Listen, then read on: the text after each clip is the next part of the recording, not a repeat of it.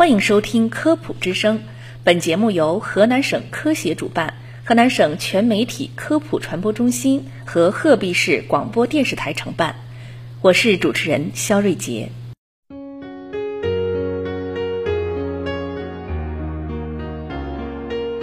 佩戴隐形眼镜呢，是现在很多人的选择。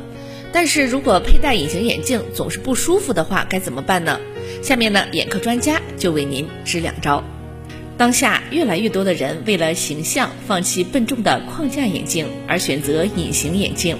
但是呢，隐形眼镜的选择和日常佩戴存在着不少的雷区，同时会让佩戴者感到不适，出现眼睛干涩、视力下降，甚至眼部感染的状况。那么，选择和佩戴隐形眼镜如何避雷？需要注意哪些问题呢？这些人群是不适合佩戴隐形眼镜的。隐形眼镜并不是人人都适合，以下几类人群是不适合佩戴的。第一，有眼部健康不良状况的，比如说眼压过高、重度干眼、感染性结膜炎的患者，或者是一些全身性疾病患者，比如说糖尿病患者，是不适合佩戴隐形眼镜的。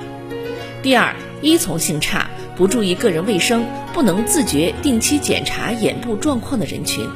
第三呢，过敏人群，尤其是对镜片材料及护理产品成分过敏的。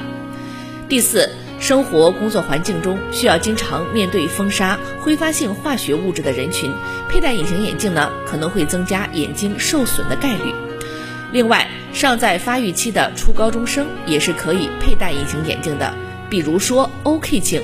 这是一种特殊设计、高透氧硬性接触镜，医生会指导青少年佩戴，以控制近视发展速度。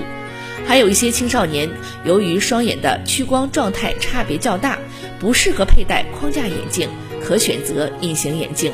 但需要注意的是，尽量不要佩戴美瞳，美瞳的透氧性相对较差，并且市面上的美瞳质量参差不齐，易购买到不合格的产品。选对隐形眼镜。各项参数要留心，适合佩戴隐形眼镜的人群在购买隐形眼镜时一定要选择正规的产品，同时还需要注意对隐形眼镜参数的选择。首先是隐形眼镜的度数一定要准确，佩戴隐形眼镜同样需要去专业机构验光，确定准确的度数。如果度数不合适，长期佩戴可能影响视力健康。在有散光的情况下，如果散光度数不高，可以使用常规球面隐形眼镜；但如果散光度数过高，最好还是选择定制散光设计的隐形眼镜。需要注意的是呢，已知框架眼镜的度数还不可以直接根据已知的度数购买隐形眼镜，因为框架眼镜是戴在鼻梁上的，与角膜之间存在着一定的距离，称之为镜眼距。框架镜度数与直接佩戴在角膜上的隐形眼镜有所差异，隐形眼镜的度数选择需要在框架镜验光基础上进行镜眼距换算。其次是镜面的基弧，基弧是指镜片曲率半径，基弧大小和镜片内表面的陡峭程度有关，基弧越小则越陡峭，戴在眼睛里也会越紧。基弧参数不合格的时候，会降低佩戴的舒适感。因此呢，需要根据角膜曲率测量参数来选择隐形眼镜基弧的大小。除此之外呢，透氧度和含水量这两个参数也不能忽略。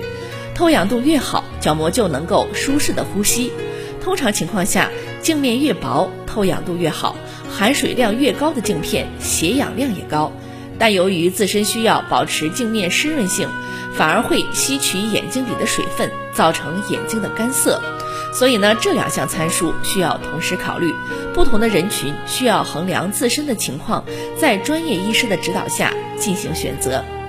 最后呢，从舒适度和安全度来说，抛弃周期越短的镜片相对更加清洁，引起眼部感染的几率更小。日常护理不能马虎，选对了隐形眼镜，平时佩戴还要注意护理。第一。隐形眼镜盒、佩戴工具等日常工具要做到定期消毒和更换，佩戴和摘取时要注意手部的清洁。第二，在游泳、洗澡、睡觉期间一定要摘下隐形眼镜，否则可能会给眼睛带来感染的风险。并且摘下眼镜后呢，要及时使用护理液进行浸泡消毒。第三，平时每次佩戴尽量不要超过八个小时，同时要注意抛弃周期，不要让镜片超期服役，要做到定期更换。第四，如果出现了眼睛干涩等症状，可以滴用不含防腐剂的人工泪液。如果不是情况严重时，需要及时取出并就医。第五，记得去医院定期检查眼部的健康状况。